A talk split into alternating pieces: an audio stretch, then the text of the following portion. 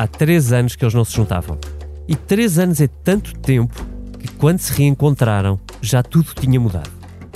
Assim, sem surpresa, a convenção do Bloco de Esquerda, realizada neste fim de semana, confirmou exatamente aquilo que escrevemos na sexta-feira passada. Come gather people wherever you roam And admit that the waters around you have grown And accept it that soon you'll be drenched to the bone If your time to you is worth saving Then you better start swimming or you'll sink like a stone Or the times they are a-changing A reunião do Bloco serviu assim para oficializar a coisa. A geringonça já tinha acabado, mas faltava o papel passado. A culpa, disse a líder do Bloco, foi do PS. Nada foi mais importante para o PS do que atacar a esquerda nessas eleições. Mas não há zangas, nem ressentimentos, disse Catarina Martins. Se o PS fecha uma porta, o Bloco abre outra. Só que é outra, não a mesma. O governo recusou todos esses compromissos. Em janeiro já teve que os corrigir, mas não mudou a sua doutrina. Não quer aceitar nada que reorganize a defesa do emprego ou o combate à pobreza. A António Costa resta agora Jerónimo de Souza. Mas o casamento esse também já viveu dias melhores. Na semana passada, esta foi a resposta dos comunistas ao convite para um novo encontro a dois, para falar do próximo orçamento. Se nós vamos constatando que aquilo que foi inscrito no orçamento do Estado para dar resposta aos problemas do país eh, não é executado, ou isso obriga a fazer uma primeira pergunta, que é, afinal de contas, para que é que há um orçamento do Estado? E enquanto o namoro à esquerda arrefece, a direita aquece. Atenção, toda a direita mesmo é que se há dois anos o já famoso Movimento Europa e Liberdade tinha excluído André Ventura, e se há um ano não conseguiu convencer Rui Rio a ir onde Ventura estava, desta vez não houve complexos com os extremos. Como diria Bob Dylan, da sua sábia experiência de 80 anos. Mama, take this badge off of me. I can't use it anymore. getting dark, too dark to see. Feel I'm knocking on heaven's door. Knock, knock, knocking on heaven's door. Knock, knock, knocking on heaven's door. É isso. O Congresso do Mel arrancou esta terça-feira com Coutrinho, com Chicão, com Ventura e com Rio. E até com Passos Coelho, na quinta fila. Ele que nos falou tanto do diabo. Os investidores, os capitalistas, as forças de mercado, que têm a maior desconfiança no Bloco e no Partido Comunista e mutuamente são correspondidos, algum dia, olhando para uma solução de governo desta natureza, investem a pensar no que é que pode acontecer nos próximos anos. Nem é daqui a sete ou oito, que é às vezes o tempo que demora a recuperar um investimento. É para o próximo ano. E será agora o diabo, esta direita? Sejam bem-vindos à Comissão Política. Hoje trago-vos em estreia o João Diogo Correia, jornalista que parece que pela primeira vez acompanhou a convenção do Bloco. Olá, João Diogo. Olá, obrigado. Também vos trago a Ângela Silva, que há muito tempo acompanha as múltiplas crises da direita. Olá, Ângela. Olá, David. E ainda o Vitor Matos, que comigo presida esta comissão política. Olá, Vitor. Olá, bom dia. Sejam bem-vindos. João Diogo, começo por ti. Deixa-me aproveitar a tua estreia e pedir o teu olhar limpo. Que ambiente encontraste na convenção do Bloco? Olha, eh, é um belo batismo, não é? Começar com, em é tempos um de pandemia. Belo batismo na Comissão Política ou na Convenção do Bloco? Ambos, diria que ambos. uh, eu encontrei um ambiente menos festivo do que se imagina numa convenção. Por um lado, por um motivo óbvio, que é uhum. é o da pandemia. Portanto, o Bloco muito preocupado em que as regras fossem cumpridas e, portanto, há menos, há menos circulação, há menos, há menos tempo também para as intervenções. Portanto, um, um respeito muito grande pelas regras sanitárias fez com que se perca qualquer coisa do lado festivo e de encontro. Aliás, houve referências a isso, muitas saudades, Sim. mas isto vai ser mesmo a alegria quando pudermos abraçar-nos. Certo, isto até para o Sporting é difícil festejar nestes tempos. Pois eu percebo, pois é, e nós sabemos como isso é E difícil. nós sabemos Enfim, isso. eh, mas não estraga a festa, é importante dizer isso. Por outro lado, porque o bloco não é o mesmo, tu dizias com razão, eh, já passaram três anos, eram para ter passado dois, a, pandemia- a convenção foi adiada um ano por causa da pandemia. O Paulo Carvalho dizia que 10 anos é muito tempo, mas em política 3 anos é muito tempo. O bloco não é o mesmo de 2018. Estava a reler há pouco o texto da, da Rosa Pedroso Lima que ela escreveu em 2018, por altura da outra convenção. Era um bloco muito unido pelo ambiente que tinha vindo da Geringonça. Não é o mesmo bloco. Uh, é certo que a liderança de Catarina Martins não estava em causa, nunca esteve, não está, mas sai agora um bocadinho menos. uh, havia uma maioria norte-coreana, como, os, como os opositores disseram, e o próprio Lassan uh, disse que não- o Bloco não gosta disso, não gosta de maiorias norte-coreanas. É uma liderança sólida, mas agora com uma oposição a entrar, Uhum. é uma oposição interna a entrar. E tu achaste, eh, face ao que ouviste naqueles dois dias de convenção, aliás, um, um pouco mais de dois dias, que há algum espaço ainda aberto para um regresso à conversa à esquerda? Ah, ou, ou este divórcio é mesmo definitivo? Eu. É, é difícil antecipar porque o bloco dá sempre uma no cravo e outra na ferradura. Portanto, eu vi agora a, a Mariana Mortágua escreve esta manhã no, no, no Jornal Notícias ah, que nós estamos sempre disponíveis. Eles têm- dizem sempre isso: nós estamos sempre disponíveis, estamos aqui, nós estamos aqui. Mas na verdade, aquele primeiro dia, de o primeiro não, o sábado, o dia completo da convenção, eu não casava com quem me dissesse uma coisa assim. Ah, enfim, eu, eu sei que ah, nós, os, os namoros em política são muito especiais. O- os rituais de acasalamento em política são assim coisas tipo como aquelas coisas que a gente vê na National Geographic, sabe?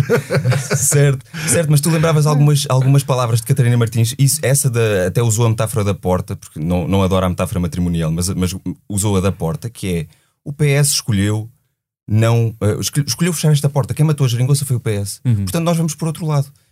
E nesse sentido, eu diria que de facto eh, que se, que se trata de um, de um divórcio. O Bloco repete o caderno de encargos, nós sabemos. O Bloco vê o último ano, o, o chumbo, como uma vitória, ou o chumbo não, o voto contra o orçamento, e o que se passou depois disso como uma vitória. Portanto, os apoios sociais no Parlamento é uma prova de que o Bloco tinha razão. Uh, a auditoria do Tribunal de Contas ao Novo Banco é uma prova de que o Bloco tinha razão. E, portanto, aqueles são quatro medidas fundamentais, são estas duas, depois a questão da- do SNS pós-Covid e as leis do trabalho, portanto, destroiquizar as leis laborais. E o Bloco daqui não passa. E, e estamos exatamente no mesmo ponto de há um ano que foi o que levou ao divórcio. Exatamente. Hum, João, eu, eu vou-te só fazer mais uma pergunta e depois prometo deixar-te descansar e entras na direita onde tu quiseres. E- mas para esta pergunta que eu acho que é importante, eh, tu. eh, nós temos na Europa eh, alguns casos de partidos mais à esquerda que, que se destacaram, que se impuseram, que cresceram, mas não parece, eh, não parecemos ver em nenhum dos cenários europeus que esses partidos eh, tenham ficado na posição que conquistaram. Ou seja, por exemplo, em Espanha, o Podemos chegou ao governo, mas os últimos resultados eleitorais não são famosos. Nas- ah, na Grécia, o Siriza, na verdade, desbloquizou-se, ou seja, acabou por social-democratizar e, portanto, tornou, substituiu ah, o. PASOK. Exato, exatamente. Troicou-se e aburguesou-se. É, aburguesou-se. Um, e, e a minha pergunta para ti, que estiveste a acompanhar aquelas horas sucessivas, uh, emergir dentro da convenção do Bloco, é eh, para eles, o, o- tu, tu sentes que o surpasso, ou seja, aquela expressão de uh, a, ultrapassagem, ou se quiseres até uh, uh, não é mais, mais do que ultrapassagem, na verdade, é o Bloco conseguir destornar o PS e crescer para o segundo maior partido, ou para o maior partido da esquerda em Portugal, é uma ilusão, ou eles sentem mesmo que têm caminho? Eu acho que os próximos meses vão ser decisivos para perceber isso, porque nós ainda não sabemos como é que será, não sabemos exatamente como é que é o pós-pandemia. É, é certo que a crise chegou, mas não sabemos talvez ainda a dimensão dessa crise. E agravando-se essa crise, mesmo com a chegada da bazuca, eu imagino um bloco confortável com a posição de, de ser oposição à esquerda e não deixar essa oposição toda para a direita, nomeadamente para, o- para o Chega e para, para a nova direita. O Bloco falou disso. Isso foi uma das minhas surpresas desse primeiro dia que não se falou. Não se falou disso, o, o, o alvo era sempre o PS e foi preciso, creio que Fernando Rosas foi o único que não eh, cita o PS e vai trazer o debate um bocadinho mais para o plano Certo. ideológico. E por portanto, mas depois no segundo dia, ou no discurso de encerramento, Catarina vai a esse tema, e portanto, até para não deixar essa luta, essa oposição, uhum. entrega à direita, eu imagino o Bloco uh, confortável nessa, nessa posição de, de, oposição. Além disso, como dizia há bocado, a liderança de Catarina Martins é um bocadinho menos uh, sólida do que era, não, não é menos sólida, mas, mas não é tão menos grande. Norte-coreana, menos assim. norte-coreana, vamos usar a mesma expressão. Uh, e, e, de facto as críticas eram essas, era um geringoncismo, que aliás é um neologismo que tem feito caminho esta semana, acho que podemos passar a usá-lo, uh, a um centrismo do Bloco e que era preciso voltar, voltar à esquerda e voltar às bases. Uh, acima de tudo é, o Bloco não se pode transformar num partido que decide tudo nos corredores do Parlamento e deixa de lado os, movi os movimentos sociais, deixa de lado os jovens, que é um, um eleitorado no qual o Bloco uhum. pode entrar facilmente, ou entra normalmente, portanto, eh, eu imagino um bloco capaz de, de, de estar nessa, nessa oposição. Ok. Angela, ainda sobre a esquerda, será ilusão pensar que o caminho do bloco é o Pedro Nunismo, mesmo que ele ainda pareça distante? Quer dizer, o Pedro Nunismo, para já, é uma coisa ainda muito indefinida e eu só conseguiria responder-te essa pergunta depois das autárquicas e do resultado das autárquicas em Lisboa. As autárquicas em Lisboa vão decidir se uh, Fernandina, ganhando a, a, moedas, se quiser, uhum. pode ser, pode posicionar-se para ser o sucessor de António Costa. Se perder com moedas, o Pedro Nunismo tem uma, tem uma, uma estrada bastante aberta para se afirmar. E, portanto, eh, há uma identificação, sim, entre a agenda de Pedro Nuno Santos, no PS, e a agenda de, Catarina Martins, no, no Bloco de Esquerda. São facilmente casáveis. Aí eu acho que é fácil imaginar um casamento, sem divórcios. Agora, o que não é fácil ter certezas é se o PS quer ir por aí. Porque a história do PS uh, eh, é uma história de um partido de esquerda muito moderada, Uh, em 2015, António Costa, por meras razões de sobrevivência no poder, uhum. guinou à esquerda, mas aquilo a que temos estado a assistir, e aí o discurso do Bloco faz sentido, é que Costa não está bem, nunca esteve verdadeiramente sim, sim. bem nessa pele. Foi por interesse e não por amor. Certo? Exatamente, foi por interesse e não por amor. E, portanto, o, o futuro do, do Pedro Nunismo, o futuro do Bloco, com possibilidades de uma maior ascensão ao poder, eu acho que vai depender muito das autárquicas, vai depender uhum. muito do resultado que Lisboa uh, dê ou não dê a Fernando Medina, porque não tenho dúvidas que António Costa preferiria ter Medina como sucessor do que ter Pedro Nuno Santos. O PS com que ele se identifica é mais um PS moderado do que aquele que Pedro Nuno Santos representaria. Portanto, acho que está tudo ainda muito em aberto. E o Bloco percebe isso. Uhum. E quer, exatamente por estar tudo muito em aberto, eu acho que o Bloco está a trabalhar para eleições, está em campanha eleitoral está a posicionar-se para, havendo eleições antes do final da legislatura ou havendo daqui a dois anos, que isto passa no instante, poder crescer. Poder crescer, porque se Pedro Nuno Santos vier, quanto mais poder eles tiverem, mais possibilidades têm de ascender ao poder. Sozinhos, acho que sonhar num bloco que se compare com o Siriza ou com o Podemos, hum.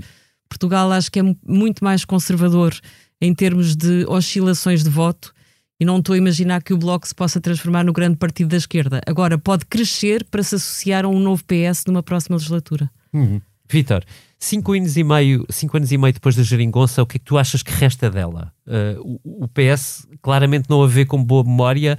Uh, tu consegues encontrar uma explicação do porquê? Eu acho que o PS, o PS não, não, não, concordo, quer dizer, eu acho que o PS vê a geringonça com boa memória, ou vende a geringonça com boa memória, porque foi o que lhe permitiu fazer uma viragem histórica, não digo tanto a queda do muro de Berlim, mas governar-se tendo perdido as eleições. Uhum. Isso é uma certo. mudança completamente, uh, quer dizer, sistémica no, no, na política portuguesa.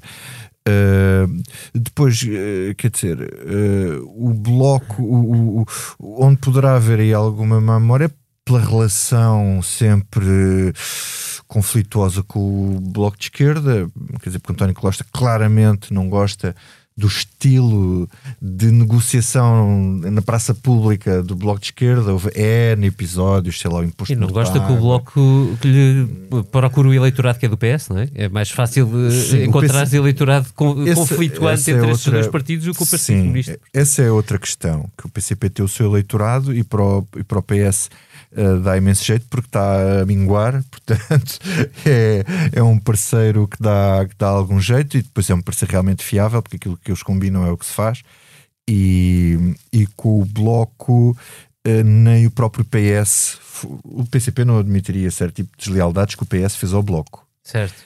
Uh, e o Bloco também nunca se comportou como costuma uh, comportar-se o, o, o, PCP. Portanto, quer dizer, eu acho que no fundo não há nada de muito novo ali naquele Congresso. Aquele um, reforço da oposição interna acho que dá jeito ao partido para não mostrar que aquilo é um, mono, não é um bloco, mas não é um monobloco de, de, de umas fações que estão unidas e o partido de resto um, não existe. Um, acho que Mariana Mortágua sai dali uh, depois de Louçã falar dela como Ministra das Finanças, era como dizes tu, a sucessora da Catarina Martins. Uh, e Também em, pareceu. Em termos de discurso, acho que é basicamente a mesma coisa, mas acho que o Bloco, ao centrar-se, ao centrar muito o discurso para além das críticas ao PS, uh, centra muito o discurso também na questão do PSD e na extrema-direita. Portanto, isto agrada muito às bases, mas há outro fim para atingir aqui. Quer dizer, eu acho que o Bloco gostava de ser a Ana Gomes das legislativas. Ou seja, gostava de ser o partido que significa a oposição, a aventura e o tampão à, à extrema-direita. Só que chegar a 12% eu acho que é muito difícil e acho que o Bloco já bateu no teto. Hum. Acho muito difícil o Bloco de Esquerda, só por uma coisa muito extraordinária que eu consigo ver o Bloco de Esquerda ter mais do que 10%. Eh, em todo caso, o partido está muito estável nas sondagens, 8%, 9%, 7%, 8%, 9%. Portanto, presume-se que tenha uma votação à volta dos 8%, 9%, se fosse hoje as eleições, o que está em linha com o que o uhum. partido tem valido. Deixa-me deixar-te uma, uma pergunta antes de passarmos à direita, porque uh, as coisas cruzam-se. Uh, é que no momento em que a direita se reúne numa convenção e finalmente consegue unir os líderes todos, a esquerda, que está no poder uh, de uma forma ou de outra, ou em várias formas, se vocês quiserem, uh, há cinco anos e meio, parece ter mais dificuldades em conversar. e eu acho que este pode ser um momento interessante desse ponto de vista, é que de repente nem a direita tem a certeza que consiga conversar, nem a esquerda parece conversar como antes. estes sinais com o PCP, tu, tu lês, tu, tu levas a sério no sentido de as, achas que podem ser consequentes ou é. Uh, uh... Bom, só, só, só um, um, parênteses é que esse, esse tua descrição acho que são os pesadelos e as conversas de, do presidente Marcelo Rebelo Sousa com o sua almofada todas as noites. Não é? O que é que eu vou fazer isto? Está-se tudo a esfrangalhar dos dois lados. Uh, ou estás tudo esfrangalhado dos dois lados. E este país parece que se torna ingovernável. Uh, no entanto, tem havido sempre uns pontos de fuga. Uh, e acho que é muito relevante ler-se o post que escreveu António Filipe do PCP durante ah, o, o, o, a convenção do Bloco, quando ele diz: Meus amigos, se nós não tivéssemos votado o orçamento, vocês não podiam estar aí a dizer mal do PS e estávamos todos a viver em duodécimos até agora e não havia cá subsídios para ninguém, nem ajudas, nem para sociais, nem essa coisa frase nenhuma. de António Filipe lida a letra significa que o PCP vai ter de votar os orçamentos todos desta legislatura eu leio e, isso sim. E, e, se calhar da próxima. E, e, o PCP, leio... ao contrário do Bloco, está com medo de ir a eleições. Eu acho que essa. Eu, eu, não concordo com o Vítor que não haja nada de novo na confissão do Bloco. Eu acho que há uma coisa nova, há um arrojo que nós não, já não assistíamos há muito tempo do Bloco para ir a votos e ir a votos com confiança. Eu acho que uhum. o Bloco está, está a preparar-se para eleições e está convicto de que pode crescer.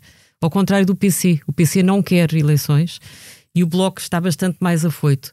E depois há uma coisa engraçada, é o cruzamento do Bloco com o Chega. De certa forma, o que o Bloco está a fazer com António Costa é o que o Chega está a fazer com Rui Rio. É exatamente a mesma coisa. É dizer assim, uh, não contes comigo para muleta, se queres contar comigo é para ser poder contigo. E, e portanto, um, há aí um movimento de, de, de, replicar o que está a passar à direita por parte do Bloco, uhum. porque percebe que de um lado e do outro falta exatamente uma oposição que seja uma oposição exigente. Portanto, o Bloco quer ser a oposição de esquerda exigente e que exige mesmo poder, como Ventura está a tentar fazer isso com o Rui Rio. Há uma diferença que é o Bloco não exige para o governo, não é? É, é uma, é uma diferença que não é isso menos, não é? Como o Ventura não vai exigir na hora própria. Está bem, mas exige, mas neste momento exige. Mas é, okay, é, o, o, Bloco, depois do voto contra, não, não desceu nas eleições. Acho que é esse conforto nas, nas eleições, nas sondagens. E portanto há de facto essa ideia de é. que isto não nos está a fazer mal. Desceu um bocadinho e recuperou. Recuperou é e voltou a crescer. E houve, é. houve até receio por causa da campanha presidencial, enfim, do resultado de Marisa Matias não ter sido brilhante mas não, é, não, não terá sido por isso, não terá sido por esse voto contra, não será por esse afastamento do PS e de facto é isso, acabou, pelo menos, havia críticas ao PS, mas com alguma cordialidade, como Sim. nós lhe chamamos, e isso acabou. O voto de protesto não pode ficar entregue só à aventura. E eu Exatamente, acho que o Bloco exatamente. percebeu isso. Falta, é preciso voto de protesto à esquerda. Se o Exatamente. PC continua sossegado, alguém tem que assumir esse papel. Protesto é o que tem, é o que não tem faltado à direita. Angela, tu escreveste esta semana uma boa análise sobre o estado do, do lado direito do Parlamento, digamos assim, falando com mais de uma dezena de senadores, ahm, pessoas que sentem a direita, que escrevem sobre a direita, que pensam sobre ela. Onde é que elas se entendem, Angela? As direitas. Sim. Eu acho que eh, o mais importante não é saber onde é que elas se entendem. Eu acho que a grande diferença que há na direita relativamente ao que se passou à esquerda em 2015 é que em 2015 tudo foi feito em cima da hora e às escondidas. Aham. E a, e a direita começou muito cedo a mostrar um movimento ah, que, exposto na praça pública, permite críticas, ataques, denúncias, pronto. Porque eles não sabem muito bem onde é que se podem entender, como a esquerda também não sabia em 2015, David. Eu lembro-me muito bem, muito bem mesmo, até na noite eleitoral, estar com colegas a acompanhar os resultados e já se percebia que ia haver um entendimento. E lembro-me de eu e outros colegas dizerem: pá, impossível, impossível, não pode ser. O Costa não vai fazer um acordo com o PC, com o Bloco. Impossível, isso é impossível. E as pessoas falavam da, da União Europeia, do Pacto de Estabilidade, do déficit, da NATO. De não sei o que mais, quer dizer, não era possível. Portanto, estava tudo boquiaberto e estupefacto, não é? O Presidente da República ficou aterrado a exigir garantias, papéis escritos. O Bloco e o PC tinham que dizer que não contestavam os nossos acordos internacionais, as nossas parcerias históricas. Bom, portanto, foi o- era o terror. E depois tudo correu, correu eh, com grande fluência e grande naturalidade. E à direita não acho impossível que isso aconteça, estás a ver? Portanto, acho que neste momento tudo parece uma aberração. Acho que no fundo o que a direita está a fazer é o que a esquerda fez na altura, são contas de somar. E depois vamos ver, claro, que a direita tem um parceiro eh, particularmente difícil chamado André Ventura. Mas não é por acaso que o André Ventura já pôs o Chega a dar umas cambalhotas no programa e acho que vai dar bastantes cambalhotas até às eleições. Não há garantias de que seja possível eles entenderem-se, mas também não há garantias de que seja impossível eles, eles somarem-se mesmo na sequência de umas próximas legislativas. Vitor, este diabo da direita é mais diabo do que o diabo que era à esquerda? Nos dias que correm, e tendo em conta que já nos habituámos ao acordo das esquerdas desde aquela noite de 2015 de que a Angela estava a falar, e é verdade, eu lembro perfeitamente nessa altura, houve um jornal que me pediu uma análise, o político pediu uma análise e eu fiz tudo ao contrário. Eu escrevi tudo, errei tudo. Uh, quer dizer, eu achava que, que, que aquilo não ia dar, que era impossível. E portanto, quer dizer, uh, uh, e, e o Costa ainda fez outra coisa extraordinária, que foi conseguir fazer isto com, com, e, e- com, com, com enquadramento orçamental e, e mantendo o, o déficit dentro dos limites e até gerou bastante, admiração e espanto eh, na União Europeia e lá nos, nos, nos seus parceiros, eh, sobretudo à direita. Eh, agora, eh, esta direita é o diabo, quer dizer, eh, é o, o diabo tem um nome, não é? Eh, Chama-se André Ventura. E, e tem um grande problema: é que não tem quem puxe a carroça. A direita só pode ser poder se tiver um líder mobilizador que puxe, ou seja, o líder do PSD, que puxe a direita para um limiar da, da maioria absoluta. E Rui Rio não tem conseguido fazer isso e não parece, a não ser que haja um cataclismo qualquer, um problema qualquer com, com o PS, já, já, já aconteceu uh, de outras vezes, as mudanças de poder em Portugal, normalmente, as mudanças de cor política, devem-se a fatores um, inesperados uh, que levam depois as pessoas a votar no, outro candidato. Acho que a última vez em que as coisas foram mais normais foi, foi quando António Guterres ganhou uh, Fernando Nogueira e mesmo assim era devia só cansaço do cavaquismo. Portanto, tem os ciclos são todos muito uh, especiais e Rui Rio está sentado à espera que, lhe, que aconteça qualquer coisa ao PS para, para ele emergir. A Angela recuperava qual é a aparência de António José Seguro naquela, naquela, naquele texto que escreveu na revista e que de repente começou a ser reciclado hoje É, no público outra começou vez. a ser reciclado, Ah, e, e eu acho, ah, e, a, e a pergunta de qual é a pressa realmente ah, aplica-se. É, há assim tanta pressa. Ou seja, Não, não é que não- desculpa, eu vou ter que se olhas para o calendário, não há pressa. Quer dizer, olhas para o calendário e, quer dizer, Não ah, ah, o, o que tens que ter é, é quer dizer, a pergunta tem que ser de facto recolocada, que é, merece a chegada ao poder um acordo com alguém que tem ah, ah, uma condenação por insulto racista num tribunal? E- ou, ou- várias acusações de racismo que merecem uma queixa no Tribunal Constitucional? Ou, é mais do que isso, não é? Quer dizer, é, é- é mais do que isso. Eh, o Chega, o, partidos Che- o de Chega poder não representa- podem estar muito tempo afastados do poder. Eu acho que é um bocado isso, não é? Quer dizer, o PST é um partido de poder, não 10 pode. anos, teve 10 anos fora com o cavaquismo, quer dizer, Sim. depois voltou. Eu acho Sim. que os ciclos fazem-se, mas neste momento é- isto é tão especial que depois daquele desgaste todo dos tempos da Troika é muito difícil o bloco da direita. É que o bloco da direita tem que ganhar votos. E neste momento o que eles andam a fazer é competir entre eles. Por causa do António, o André Ventura disse uma coisa muito interessante aqui na entrevista ao Expresso há, um- há um- uns meses, ou dois, dois meses ou três, em, em que ele diz que o, o PSD tem que ir buscar votos ao centro, porque senão eu vou chegar aqui aos 10, 12% a comer no PSD e eles não ganham do lado de lá. Ou seja, eles, eles andam a roubar votos dentro do eleitorado de direita, uns aos outros, mas não crescem. É de tem que haver aqui alguma, algum líder que Tem um problema claro de liderança. E a da- pressa, David, voltando ao qual é a pressa, eu acho que a pressa é essa: é a direita encontrar um líder que consiga hum, agregar e somar antes do Ventura consolidar o Chega como um partido que seja mais do que ele próprio a fazer muito barulho, não é? Exato. Aliás, o, o Miguel Relvas dizia-nos, dizia ao Expresso, e ele continua muito próximo do Pedro Passos Coelho, e ele dizia uma coisa engraçada, dizia até o André Ventura está à espera de um chefe que mande nele. Quer dizer, Ahm, e o Paulo Portas costumava dizer uma coisa que era a direita, quando tem um líder, sabe quem é, e quando não, e quando não tem, é uma tragédia. Eu acho que é um bocado isso, quer dizer, realmente sente-se a falta de uma liderança Mas, oh, que Ângela, consiga. Deixa-me deixa-me só dizer uma coisa. Tu, tu dizes isso, mas o Ventura já disse várias vezes, Hum. já, já assumiu o Passo Escolho como o chefe dele. Ele tem a fotografia dele lá no, no gabinete e já disse várias vezes. Sim, mas eu acho que o Pedro Passos Coelho não teria problema nenhum em pegar no Ventura e dar-lhe dar várias coisas. Se calhar até, sei lá. até dar-lhe uma Secretaria de Estado. Atenção que o, que o Chega acho- hoje nas sondagens é o segundo maior partido eh, e não o terceiro ou sim, o quarto. sim, mas por isso E- mesmo. E, e- e daí que Secretaria de Estado, se calhar o Ventura era capaz Era de não capaz de achar pouco, pois, talvez, talvez. diria eu. Ângela, eh, para fecharmos este bloco de direita, eh, uma pergunta final. Uma das variáveis que mais podem determinar o, o futuro da direita é claramente o destino de António Costa, até porque, olhando para as sondagens, nada indica que alguém o consiga destronar Uhum. eh, facilmente, mesmo nas próximas legislativas. Ahm, na sexta-feira, numa entrevista discreta à Antena 1, o, o presidente Marcelo Rebelo de Sousa deixou uma frase enigmática. Eu vou passar a citar.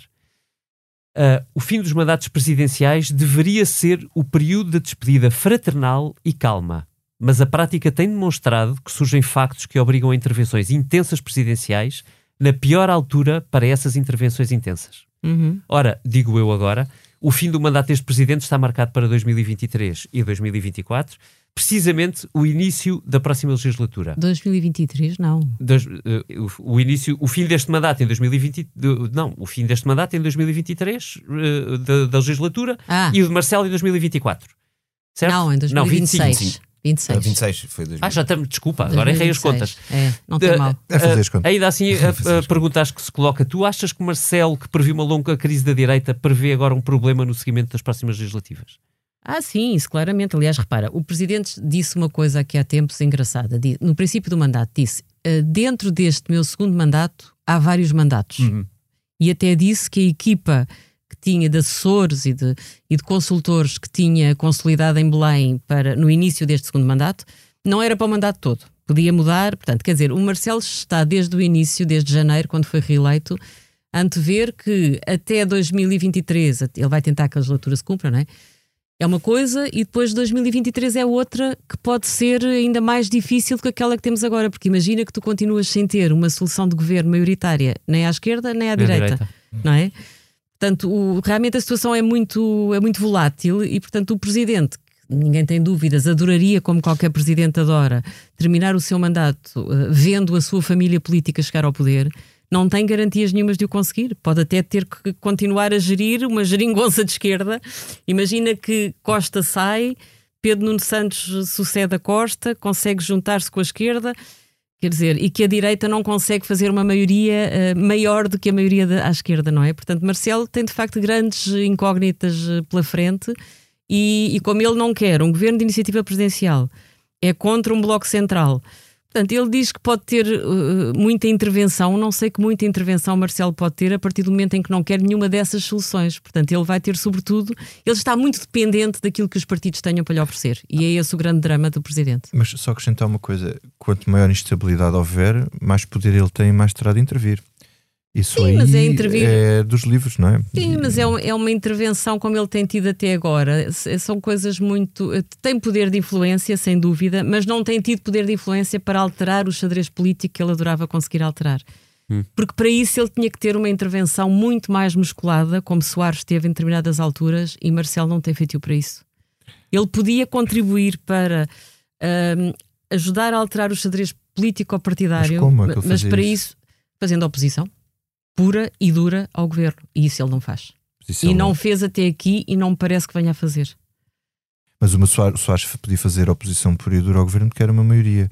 E o Marcelo tem a responsabilidade de, de manter, se ele for ele a contribuir para mais instabilidade, então depois o teu um problema grave é que se isto vai a eleições, o resultado é o mesmo, que é aquilo que parece, e ele é que fica em maus lençóis, não é? Sim, era preciso ser um ator político com menos calculismo e com mais arrojo para ajudar a demolir o governo e a potenciar uma solução de direita. Marcelo não fez isso até aqui e não estou a vê-lo a fazer isso até ao fim do mandato. Com o Rui Rio como líder do PSD? Até porque ele não confia, isso quer dizer, não confia em nenhum dos protagonistas da direita.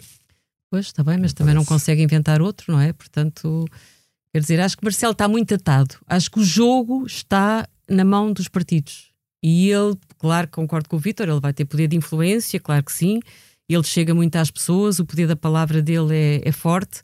Mas uma coisa é o poder da palavra para ir influenciando estados de espírito uhum. na sociedade portuguesa, outra coisa é ter um poder para desestruturar o xadrez político partidário. Isso acho que ele não também é um Porque diabo. Ele é a única pessoa, ele é a única pessoa, é, é o único poder de direita que existe, e é verdade, Marcelo Rebelo de Sousa é um homem de direita, hum, e se a direita hoje pudesse escolher, havia dois homens eh, só que os poderiam liderar com sucesso. Era Marcelo Rebelo de Souza e Pedro Passos Coelho, numa medida em que o sucesso dentro da direita poderia ser um sucesso. Já não sei se no eleitorado tinha a mesma, a mesma vantagem. Vamos ver. Não sei se vai ser impossível Rui Rio chegar a Primeiro-Ministro. Acho mesmo que não é uma impossibilidade. Houve quem dissesse isso de outros que foram primeiros-ministros, que era impossível e que depois foram. Ah, sim, pois. Olha, o João Barroso, por exemplo. Barroso. Não é uma impossibilidade. E acho que, Marce acho que, acho que Marcelo assim, já conseguia conviver com Pedro Passos Coelho, com quem teve uma relação dificílima, e que, lhe disse, e que disse sobre ele que, que ele era um catavento mediático acho que ele conviveria bem com Pedro Passos Coelho, mas acho que se lhe perguntássemos quem era a segunda hipótese, provavelmente ele preferia não, haver, não, não assistir a grandes experimentalismos e tentar que, que seja Rui Rio a chegar lá. Não acho que isso seja uma impossibilidade. Hum, manter a coerência às vezes também é do diabo. É. Vamos lá saber o que é que não nos sai da cabeça. Vitor, começamos por ti. Falámos de diabos, diz-me lá o que não nos sai da cabeça. exatamente. Eh, era, era, era exatamente uma espécie de. Tenho que abrir aqui o meu telemóvel, tenho aqui uma coisa para vos mostrar. Uh, isto apareceu-me ontem. Uh, não posso mostrar a imagem porque isto é um, não é um videocast, é um podcast. Então, eu já tinha lido um, um grande artigo na New Yorker uh, que falava deste assunto. Eu não ando à procura disto, não pensem que eu sou maluquinho do tema, porque não sou por isso é que isto me ficou na cabeça. Uh, New York escreveu eh, como é que o Pentágono uh, começou a levar a sério a questão dos ovnis. Bom, e eu li isto, não é bem um fé de ver, porque é um trabalho de investigação bastante longo e sólido e por um jornalista que, pelos vistos, é especialista no, no tema. Isto não quando ama. Ontem estou a fazer zapping. É ótimo a... ver jornais onde há especialistas sobre ovnis, não é? Não, lá, aquilo é New York, ele leva aquilo a sério. Oh, Angela, nós, a nossa maneira, também temos alguma especialidade não, Mas agora deixa-me refinar isto. Quer dizer, eu ontem estava é a ver a CNN. É um não, a CNN. E a CNN uh, eh, tem, naquelas letras que passam por baixo do ecrã, Pentágono tem o deadline em junho para tornar público os relatórios classificados dos misteriosos avistamentos de ovnis. Olha. E entrevistam, não estejas a gozar com a questão dos especialistas, o Luís Elizondo, É lá. anteri- era former senior eh, counter, counterintelligence officer, portanto, um, um oficial de, de, de contra-informações do Departamento da Defesa. Portanto, isto é, é gente que eh, quer dizer, são, não são especialistas em qualquer coisa. Portanto, alguma coisa eu, se passa, não tenho Alguma palavras para isto. Matos, Tenho uma recomendação para ti. Hum. Há um, eu nem por, eu assi- eh, assino algumas newsletters e a Substact. eh, eh, uma delas um atira-nos para um 60 Minutes, precisamente sobre UFOs eh, e sobre o, o facto muito curioso de, nos anos 80, acreditar em OVNIs, eh, ter sido, a determinada Aham. altura, uma coisa bastante eh, amplificada nas sociedades, que de repente se tornou um tabu por vergonha, Sim. mas que hoje está a regressar. e É um trabalho, por acaso, muito interessante de, de investigação da CNN, ahm, marca sólida e onde, que eu saiba, os jornalistas ainda não são extraterrestres. Ah, Portanto, recomendo, Não, mas, é, um, eh, é um bom follow-up para que não te sai da Vai, cabeça. Só, porque- só, só o bottom line é cá em Portugal. Ficou eh, muito bem. Objetos não identificados é mesmo só as dívidas uh, obesas é o novo banco. Ninguém as identifica, nem os, do, nem os devedores. Muito bem. João Diogo, e a ti, o que não te sai da cabeça? Bom, eu para a estreia queria trazer assim uma coisa que bem dispusesse e depois desta do Vitor, mas eu, eu não, eu não consegui, não consegui, porque maio, eu gosto muito do mês de maio Beat me. e parece que aconteceram algumas coisas bonitas em maio. Enfim, fica aqui no ar. Uh, mas maio fica muito marcado, e vocês já falaram sobre isso, sobre a questão de Gaza. E sempre que, que se fala em determinadas, sempre que se usam determinadas expressões como genocídio, enfim, não é interessante fazer equivaler tragédias, mas eu volto sempre, a minha cabeça volta sempre, até por motivos, eh, por razões emocionais, ao Brasil. Uh, e o Brasil, um, e em particular ao Rio de Janeiro. Maio foi também o mês, o mês que agora se fecha, foi também o mês em que houve a operação policial mais letal do Rio de Janeiro, da cidade do Rio de Janeiro. Não do Estado, mas da cidade. Que é um recorde que está sempre a ser batido. E é de facto impressionante, porque o Rio de Janeiro, eu não conheço nenhuma cidade que provoque tantas histórias de amor como o Rio de Janeiro. Não só entre pessoas, mas entre pessoas e a cidade. Mas também não conheço nenhuma cidade, se calhar conheço poucas, mas não conheço nenhuma cidade que tão maltrate os seus eh, cidadãos, os seus habitantes. E o que ali acontece, e não vale a pena partidarizar ou pessoalizar, porque é há muitos anos, não é outra coisa senão um genocídio. Eu não gosto de, de hiperbolizar ou gastar as palavras porque perdem significado, mas eu acho que se usarmos algumas, ficamos com uma noção exata do que acontece. A parte construtiva disto que eu queria trazer é que nós temos uma oportunidade única, manifestações são importantes, palavras são importantes, mas nós temos uma oportunidade fantástica de mostrar solidariedade com o povo brasileiro, que é receber a enormíssima com- comunidade brasileira que está em Portugal, os milhares de brasileiros que vamos encontrando nas ruas, da forma que, que, é, que eles merecem, que é com respeito e com humildade. E aqui e ali vamos tendo nota de que não é exatamente isso que acontece, seja em ambientes sociais, seja no mercado de trabalho, seja, e isso é particularmente chocante, no ensino superior. Portanto, é- é- acho que já está na hora, ou já passou da hora de percebermos isso. E depois a outra parte boa é que o Brasil está à nossa volta, anda aí no cinema. Hoje, hoje vou ver um filme brasileiro, enfim, o cinema está aí. uh, temos várias A oportunidades de está aí. celebrar o Brasil. A música está aí, a comida está aí. Este- temos mesmo imensas oportunidades de celebrar o Brasil para não ser só aquela nota, mas a solidariedade é importante, acho eu. Devia ter deixado para o fim para isto acabar bem. Era Ângela, Brasil com Brasil. Exato. Eu, olha, a mim não me sai da cabeça esta perspectiva de Lisboa estar eh, a, um, a um milímetro de provavelmente ter que voltar a confinar. Não consigo perceber como é que a Direção-Geral de Saúde desvaloriza o impacto dos festejos do Sporting naquilo que estamos a viver e que digam que há- até agora há 20 pessoas de- dos festejos que aparecem infectadas com Covid. As notícias mostram-nos que hum, os jovens estão a resistir imenso a fazer testes e percebe-se porquê. Porque provavelmente muitos, muitos teriam que ficar em casa 14 dias isolados, porque deve haver muita gente que saiu daquela, daquela festa de milhares de pessoas coladas umas às outras, muitas sem máscara, uh, mesmo infectado. E também não percebo como é que as autoridades vão demorar 15 dias para montar esquemas de testagem massiva nas, nas escolas, nas universidades, nos centros de diversão noturna. Uh, portanto, acho que tudo isto me lembra um bocadinho o Natal e não consigo perceber como é que seis meses depois voltamos a ser confrontados com tanta negligência. Não era desta parte que eu falava quando dizia que aconteceram coisas bonitas em maio. Tem mais ou menos a ver, mas não era exatamente isto. A mim, não me sai da cabeça um podcast que eu vi ontem, uma conversa entre o investigador e politólogo Yakam Monk, especialista em democracias, e a jornalista Amanda Ripley. a Amanda escreveu um livro sobre como evitar maus conflitos que merecem toda a nossa atenção. Merece o livro toda a nossa atenção. Diz ela que é preciso separar os bons conflitos, que ajudam a desatar divisões políticas profundas, dos maus conflitos que acontecem quando a luta já não é sobre os temas, mas sobre os adversários. No seu livro, ela explica como, não só na política, mas desde logo nas nossas vidas, devemos evitar que o que nos divide do outro seja uma guerra de intolerância, para que não destruamos, ainda que involuntariamente, tudo o que já construímos. Nesta semana, em que André Ventura foi condenado num tribunal por insulto racista e em que começa esta a convenção do Chega, é já na sexta-feira, este é o esforço para que vos convoco. Respeite, respirar fundo, racionalizar, centrar as divergências no essencial. Fica agora o meu agradecimento ao João Luís Amorim, responsável pela edição sonora, e ao Mário Henriques, que nos ajudou com a ilustração. Foi mais uma comissão política, metida entre reuniões, convenções, encruzilhadas e diálogos difíceis. Se sentir perdido, siga-o. Mr. Tambourine Man, Bob Dylan. Até para. Hey, Mr. Tambourine Man, play a song for me. I'm not sleepy, and no place I'm going to.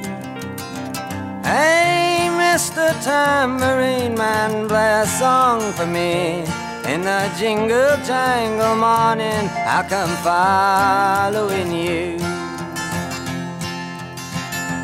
Though I know that evening's empire has returned into sand, vanished from my hand, left me blindly here to stand, but still not sleeping. My weariness amazes me, I am branded on my feet. I have no one to meet, and the ancient empty streets too dead for dreaming.